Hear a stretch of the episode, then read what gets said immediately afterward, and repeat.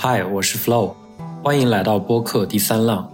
我把科技领域一些对我产生重要启发的英文内容翻译后，配上中文语音，以更直观生动的方式，将当事人的亲身经历和独特观点呈现给更多的人。我希望无论是科技爱好者，还是对新事物充满好奇的朋友，都能在第三浪获得价值和找到灵感。本期我选了发布于二零二三年十二月四日 Lex 的播客。访谈的对象是哈佛大学的物理学教授 Lisa Rendell，同时也是《暗物质与恐龙》《弯曲的旅行》《叩响天堂之门》三本书的作者。暗物质离我们的生活很遥远，我们为什么要了解这个抽象的物理概念？这个问题在我听完这期播客后有了些许轮廓。Lisa 一直在提醒我们，人不能只依赖自己的感官输入。物理学向我们传授的真正知识是要认识到人自身的局限性。宇宙中似乎存在一种看不见的大部分，这是我们很难去想象和关注的。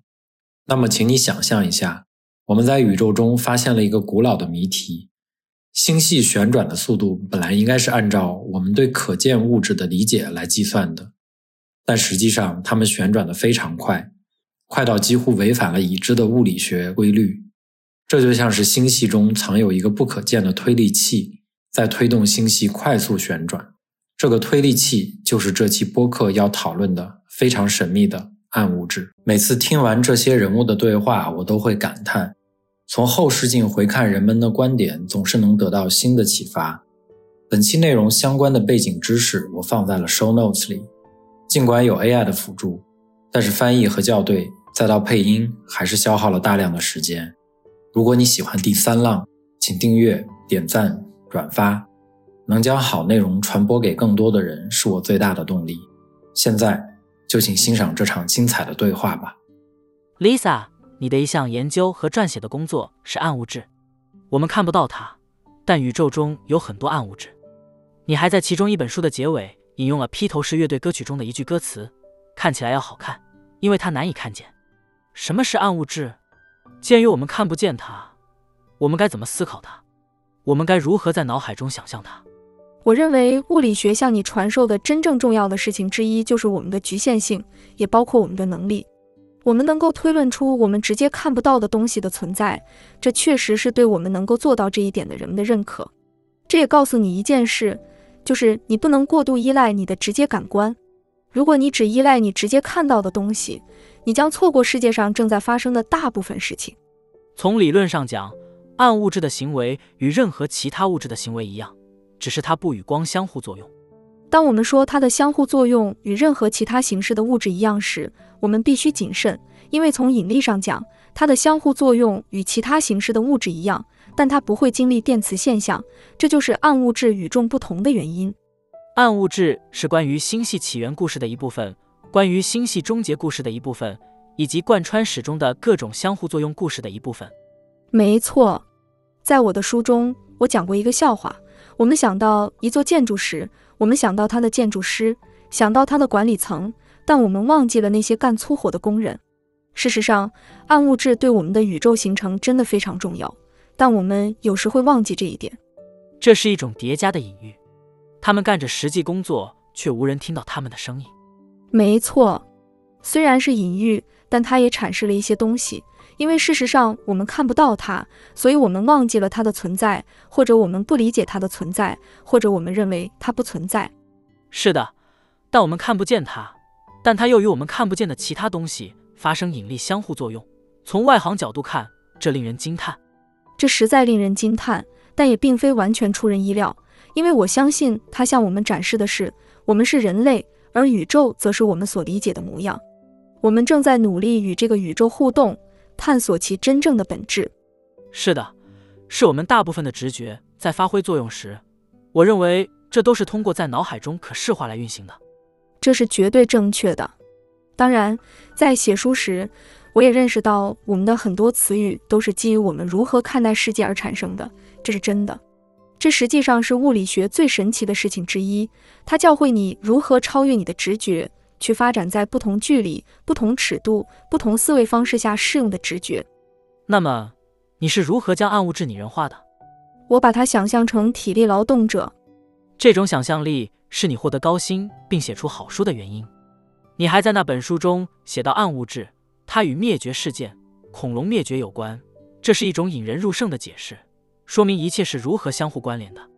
我想明确一点，目前这只是一个推测性理论，但我喜欢它。我也喜欢。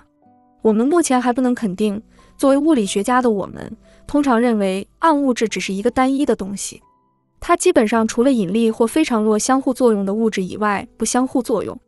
对恐龙来说，并不那么惊人，或者对地球上三分之二的物种来说都如此，但对人类来说就惊人了。真正令人惊叹的是，我在《暗物质与恐龙》一书中谈到了这件事。这只是一个不可意思的科学故事，因为它确实是将不同科学领域结合在一起的真实故事之一。当时的地质学家或人们认为事情会慢慢发生，而这将是一场灾难性事件。另外，我不得不说，如果你仔细想想，这听起来像是一个五岁孩子会编的故事。也许恐龙是被一块大石头杀死，然后撞击地球，但实际上故事背后有一个科学故事。这也是我喜欢暗盘的原因，因为它背后有一个科学故事。听起来可能牵强附会，但你实际上可以寻找实验后果，寻找观测结果来检验它是否属实。我希望你知道，那颗小行星来自高分辨率细节位置，奥尔特云的哪个位置，为何发生？实际上是由于暗物质吗？只是因为人类似乎有点特别而完全追溯到宇宙起源。看起来物理学的所有尺度上都发生了许多引人入胜的事件。我真的很高兴你提到这一点，是暗物质与恐龙的主要观点之一。我写这本书的原因之一，是因为我确实认为我们在滥用地球，我们正在以过快的速度改变地球，就像其他任何事物一样。当你改变事物时，最好想想实现这一切所走过的历史过程。但它是在宏大的尺度上，地球是一个相当有弹性的系统。你能不能澄清一下，银河系的形状可观测物体的形状大部分是平的？你说过暗物质倾向于呈球形，但其中一部分可能是平坦的圆盘。你是想听听物体的形状？是的，结构很早就形成了。现在我们生活的结构就是我们所知道银河系。银河系有一个你可以在干燥黑暗的地方看到的圆盘，那里有星星和光，但是你也可以在某种程度上测量暗物质。我们相信暗物质或多或少是球形分布的，就像我们所说的，其中有很多不一定在圆盘中，但仅仅因为它是球体，所以其中有很多。好的，因此并非所有暗物质都是相同的，这是一种可能性。事实上，我们根本不知道暗物质是什么，我们不知道其中大部分是什么，我们也不知道其中有一小部分是什么，很难测量。为什么很难测量？原因正是你之前所说的，我们看不到它，我们想思考它可以是什么的可能性，特别是如果这些可能性导致一些可观测的结果的话，这是一场艰苦的博弈，因为它不是唾手可得的东西，你必须考虑它可能是什么，以及你可能如何找到它。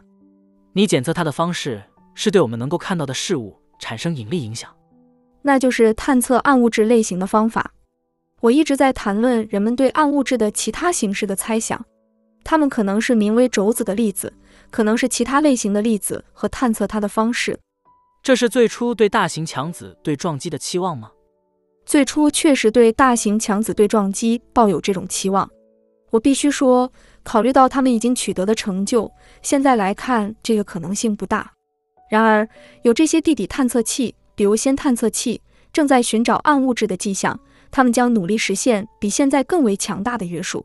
就此而言，回首过去，大型强子对撞机为人类提供的最重要的认知是什么？这非常有趣，既是一次巨大的胜利。希格斯玻色子的提出可以追溯到五十年前，而如今它终于被发现了。希格斯机制似乎是解释基本粒子质量的唯一方法。另一方面，我在物理学领域工作了很长时间，我深知这也是一个警示故事。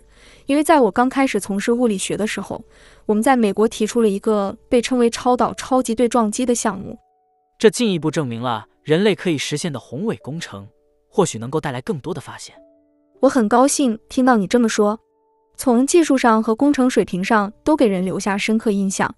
同样，在美国，或许一个教训式官僚主义。会减缓事情的进展速度。官僚主义和政治，政治还有经济，有许多因素既可能推动事情更快，也可能使事情更慢。科学是实现进步的途径，而政治则是阻碍进步的手段。我们身处其间。我不想过于夸张，因为如果没有政治，也许这一切都无法发生。某种强迫机制，一种让大家坐下来共同努力完成某项任务的期限。作为其中的一部分，你意识到大家都有着相同的人性，同样担忧，同样希望，同样恐惧。我们都是人类，这是共同努力完成某项任务时产生的一个意外副作用。这绝对正确。实际上。这正是成立欧洲核子研究中心的一个原因。在二战之后，许多欧洲物理学家实际上已经离开了欧洲，他们希望看到欧洲人共同努力重建家园，而他们成功做到了。我时常思考，其中一个主要问题是我们没有亲眼见过足够多的人，没见过的人看起来像其他人，人就更容易忘记他们的同胞之情。我认为建立这些联系非常重要。鉴于导致恐龙灭绝事件所涉及的所有宇宙学尺度的复杂性，当你展望地球的未来时，你是否担心可能发生的未来灭绝事件？如果你以灭绝事件的定义为标准，即涉及被消失物种的数量，我认为我们现在可能正在经历一场灭绝事件。这种变化可能微妙而复杂，因为它牵涉到整个生态系统。生物可能会通过进化来适应，有时是通过迁徙到其他地方。然而，我们对地球的开发方式使得许多物种难以迁徙。我常常思考，我们所面临的威胁是一些我们可以逐渐看到发展的事情，还是一些我们真正看不到但可能会突然发生的事情？我们究竟应该担心什么呢？似乎像小行星撞击地球或核战争这样的事件，可能在某一天突然发生。当我说某一天，我指的是在较短的时间尺度内，可能是几天或几个月，而不是几十年或几个世纪的时间尺度。我们有时候主要关注那些逐渐发展的问题，但我们确实可能会被一些突然发生的事情震惊。实际上，这真的很有趣，这也是确定导致最后一次大灭绝的原因，花费了一段时间的原因之一。因为当时很多人认为事情是逐渐发展的，而灭绝的概念在某种程度上是一种新观念。这些并不一定是可以预测的事件，它们仅在较大的尺度上可预测，但有时候它们是可以预见的。的确。这不应该成为分裂的来源，反而应该成为大规模合作的契机。那该多好啊！是的，我只是想象一下，作为恐龙会是什么样子。看着那颗小行星进入大气层，一定很美。直到一切，天啊！如果我有机会穿越时空，我一定会选择回去看这一幕。那也是我想用虚拟现实去做的一件事。我想你并不需要真正在那里被灭绝，只是体验一下。我觉得这是一个事件，你只是在观察，你什么都没做，就只是在看，所以也许你能重现它。我其实听说过有一种虚拟现实中的核武器爆炸体验，能有效的触动你对那些感觉的回忆。我不得不说，我从美国西南部的核历史与技术博物馆那里得到了一个奖。我去参观了这个博物馆，那里主要是关于核武器的博物馆。可怕的是，那些东西看起来真酷。你确实会有那种恐惧的感觉，也能感受到，哇，这太酷了！我想我们必须避开这种感觉。我认为你可能会有这种感觉，但我并不确定这会让人们害怕。他们是否真的问过参观者，你现在是更害怕了，还是更不害怕了？这真是个好问题。这简直就是对人性本质的总结。我们都喜欢创造酷炫的东西，即使这些东西可能是危险的。实际上。访问那个博物馆时，我遇到了一些真正有趣的事情。这次游览小组非常好，成员都是冷战时期在那里工作的人，还有一两个曼哈顿计划的人。这是一次非常酷的参观。你会意识到，只是事物本身就能刺激你的兴奋。我认为这是这些电影有时会错过的东西，只是事物本身。你并没有想到总体的影响。在某些方面，这就像早期的硅谷，人们只是在想。如果我们这样做会怎么样？如果我们那样做会怎么样？并没有留意周围的影响。你肯定能看到现在人工智能表现出来的情况。我认为刚刚发生的战斗的寓意是进展的速度太快了。这给我一个很好的过渡。引用你书中的另一句话：你谈到在物理学中面对崇高的经历，你引用了莱纳里尔克的话：“因为美只是恐怖的开始，我们仍然只是勉强能够忍受。我们如此古怪，因为它淡然的不屑于消灭我们。”这句话非常震撼。我认为这完全适用于核武器。在更常规的层面上，我认为它确实有其适用性。我发现，在我写这些书的时候，有些人喜欢确定性，科学家们。许多人喜欢不确定性，这并不是说你想保持不确定，你想解决它，但你总是处在这样一个边缘，这很让人沮丧，因为你真的想知道答案。但是如果你知道了答案，那就结束了。你总是在这种边缘中试图把事情搞清楚，这有点吓人。你不知道是否有解，你不知道你能否找到它。这并非一个能摧毁地球的东西，只是你个人做的事情。但当然，还有一些更大的事物，就像你说的那些，他们实际上可能是危险的。我所做的是，我只想明确，我做的是理论物理学，并不是很危险。但有时事情可能比你想象的产生更大的影响，在实际意义上说是危险的。当你想到像暗物质这样的东西的规模、它的潜在引力效应，以及我们银河系中心的黑洞等宇宙物体，难道不觉得害怕吗？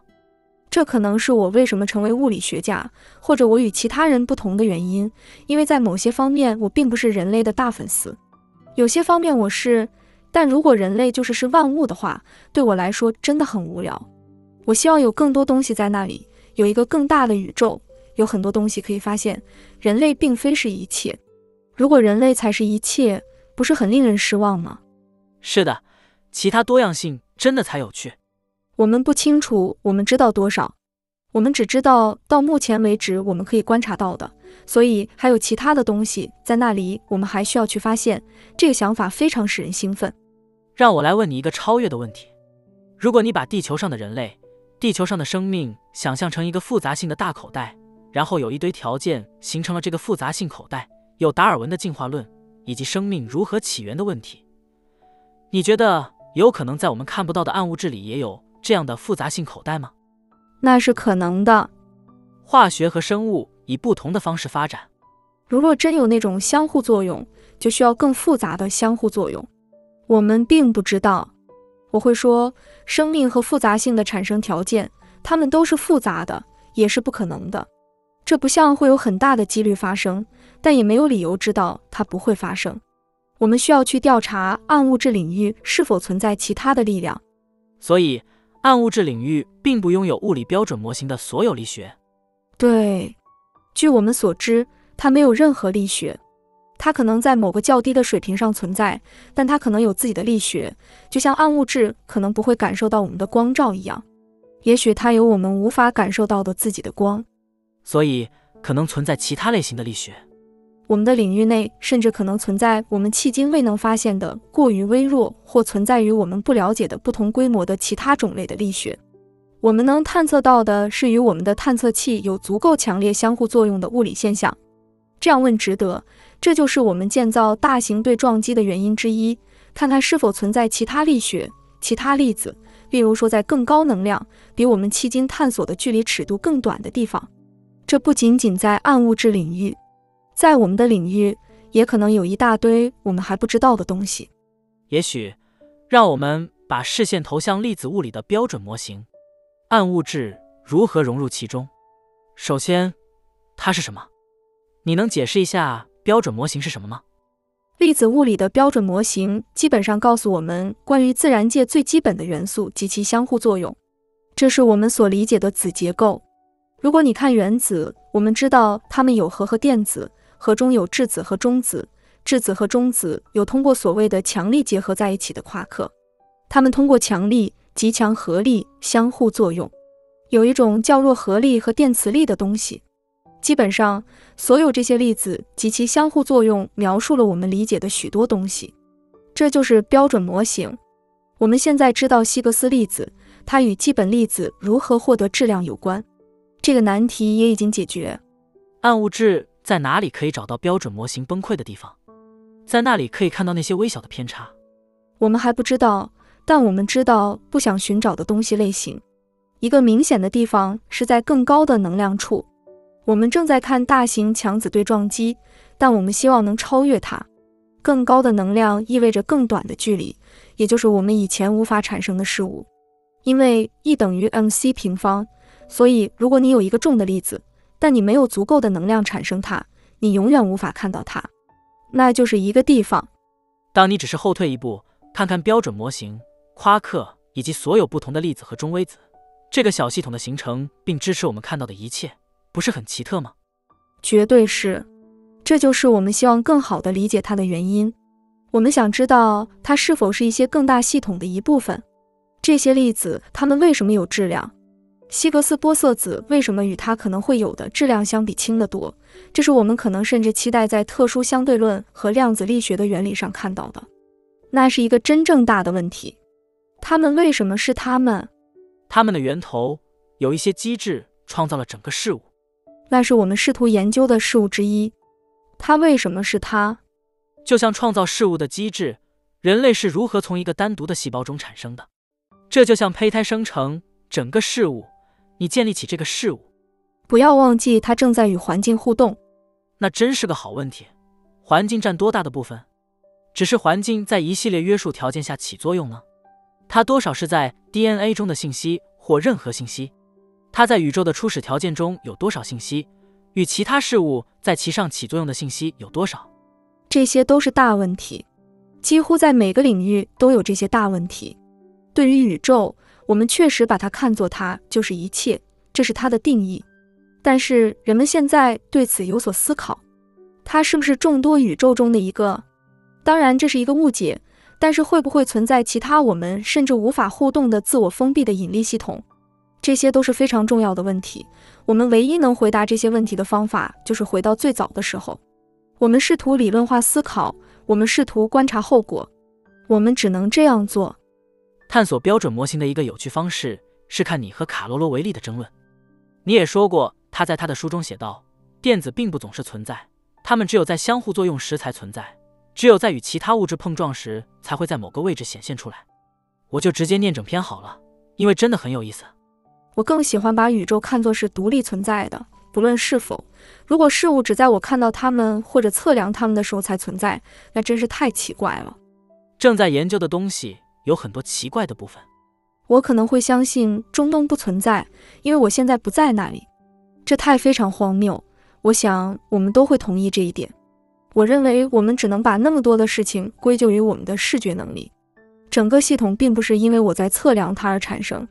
奇怪的是，这甚至不是关于标准模型的争论，这是关于你如何解释量子力学的争论。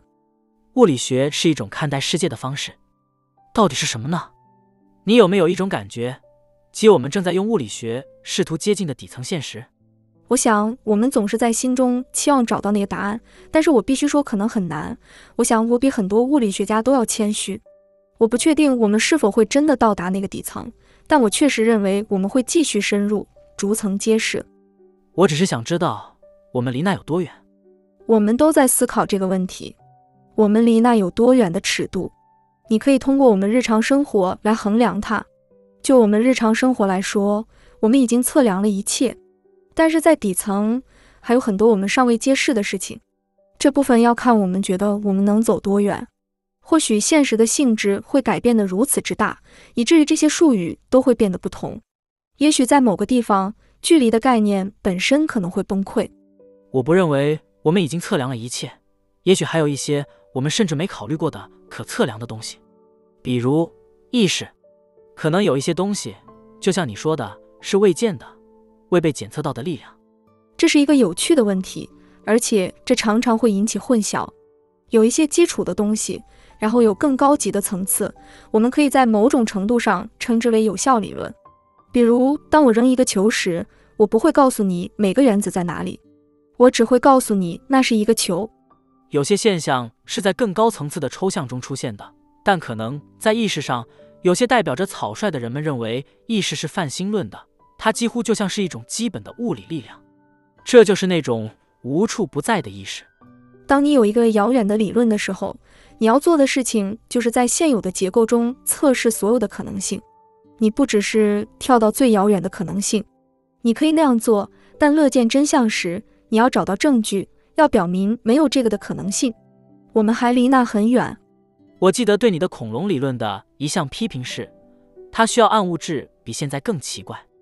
我记得你有一个机智的回应，你能提醒我一下吗？我不确定我当时说了什么，但是我们并不知道暗物质有多奇怪。这是基于每个人都认为他们知道暗物质是什么的角注，比现在更奇怪。现在它又不是什么，我们不知道它是什么，所以没有标准化。我们是否知道暗物质的密度是否变化？它在宇宙中的确有变化，就像银河系中的暗物质比两个银河系之间的多。它起快，它是物质，所以它像物质一样分布。它形成块的详细方式和形成块很复杂。你最近参加了一个关于科学能否揭示真实世界的辩论，那么我来问你这个问题：你认为科学的极限在哪里？我足够聪明的知道我不清楚，而且甚至科学的含义都还不明确，因为有我们所做的科学，也就是粒子物理学。我们试图找到基本的事物并了解它们的影响，还有像生物学这样的科学，在更高层次，你问的问题是不同的，所做测量也是不同的。在历史的不同阶段，我们都认为我们解决了所有的问题，或者至少有人宣称我们已经解决了所有的问题。因为你提到了人工智能，人工智能是否有希望帮助发现一些有趣的见解？这个问题的另一种问法是：人类有多特别，以至于我们能够发现关于这个世界的新颖见解？这是一个很好的问题，这取决于我们要发现什么样的洞察力和什么。因为我很难去思考一些还不存在的东西，我可以只是想一想，后退一步。这有点像我试图理解四维空间，所以你回到三维空间，回到你能想象的东西。目前它像一个定理证明器。我们还有大型语言模型类型的东西，这些模型的一个局限是，它似乎能得出一些看起来令人信服的东西，但我们并不知道它是真是假。这对物理学来说是个大问题。大型语言模型或多或少都是对我们已有东西的概括。人工智能的突破还在等待发生，也许它们正在发生，也许会很好，也许不会，但这并不完全一样。也许在某些情况下，只是模式识别会带来一些重要的东西，但有时它可能比模式识别更有洞察力。我甚至无法用手指去形容。这将提出一个大问题，即人类有哪些特别之处是我们还不太了解的？可能有些事情。就像洞察力的飞跃，真正新颖的想法可能很难做到。我们如何在某种程度上解决人工智能在我们生活的世界中的应用？至少我们国家是基于资本主义的某种政治体制，全球政治将如何应对？我们的资本主义体系将如何应对？我们将重点做哪些事情？研究人员将在多大程度上控制它，以便能够提出不同的问题？对你来说？物理学和宇宙学中最美丽的未解之谜是什么？如果我们能在未来几十年揭开它的神秘面纱，那将会是多么令人兴奋！是什么是最美丽的未解之谜？还是什么是我认为我们可以取得进展的最美丽的未解之谜？哦，天啊！我们可以在未来几个世纪取得进展。大多数大问题都与事物的基础、事物的起源、事物的根本有关，还有一些基本问题，就像你刚才问的。科学能带我们走多远？我们能理解多少？还有一些问题，比如我们是如何来到这里的？它的基础是什么？是啊，了解额外维度这一块真的很有意思。完全正确。如果宇宙是如何从高维度发展到我们所看到的，那么额外维度是否无处不在？我在第一本书《扭曲的通道》中提到了我们所做的一项非常有趣的物理学研究，那就是我们发现可能存在一个更高的维度。但只是局部的。你认为存在低维度的引力吗？这可能就像我们认为自己生活在三维空间中一样，可能更高的维度是不同的。是啊，如果整个宇宙的物理变化都不均匀，那就太奇怪了。对于可观测宇宙来说是一样的，但在可观测宇宙之外，谁知道呢？你的职业生涯非同寻常，你对年轻人，也许是高中生，也许是大学生。有什么建议，可以让他们拥有值得骄傲的事业和生活？我认为，作为一名科学家或学者，最难的是你必须坚信自己所做的事情，同时又要不断质疑它。这是一种很难达到的平衡。有时与人合作会有所帮助，但同时也要真正相信自己会有好的想法。要知道这些想法可能都是错的。有时走钢丝是很艰难的，但真的要去测试他们。这是大局观。你也会沉浸在解谜的简单快乐中吗？是的，我们都喜欢解谜。实际上，在我的研究过程中，驱使我的原因之一就是前后矛盾。当事情不合理的时候，我就会很烦恼，就会去研究不同的方向，看看这些事情怎么能结合在一起。这让你很烦恼，但这也是你的动力。是的，完全正确。直到它不存在，你必须解决它。我觉得我有一个潜在的信念，那就是它应该是有意义的。尽管这个世界以各种方式告诉你没有什么是有意义的，但如果你相信它是有意义的，你就会去寻找潜在的逻辑。我认为这是个很好的建议。任何事情都要试着找到它为什么是这样的。有了有效的理论，一小步一小步的走，不断揭开神秘的面纱。同样要考虑到大问题，但每次要做一小步。仰望星空，对我来说，日落。日出，还有看星星。我想知道外面的世界到底是怎样的，并对人类能够找到答案充满希望。对，Lisa，感谢你成为世界上的人类之一，推动人类前进，找出我们这个美丽的谜题。谢谢你今天的谈话，这真是太棒了。谢谢你邀请我来这里。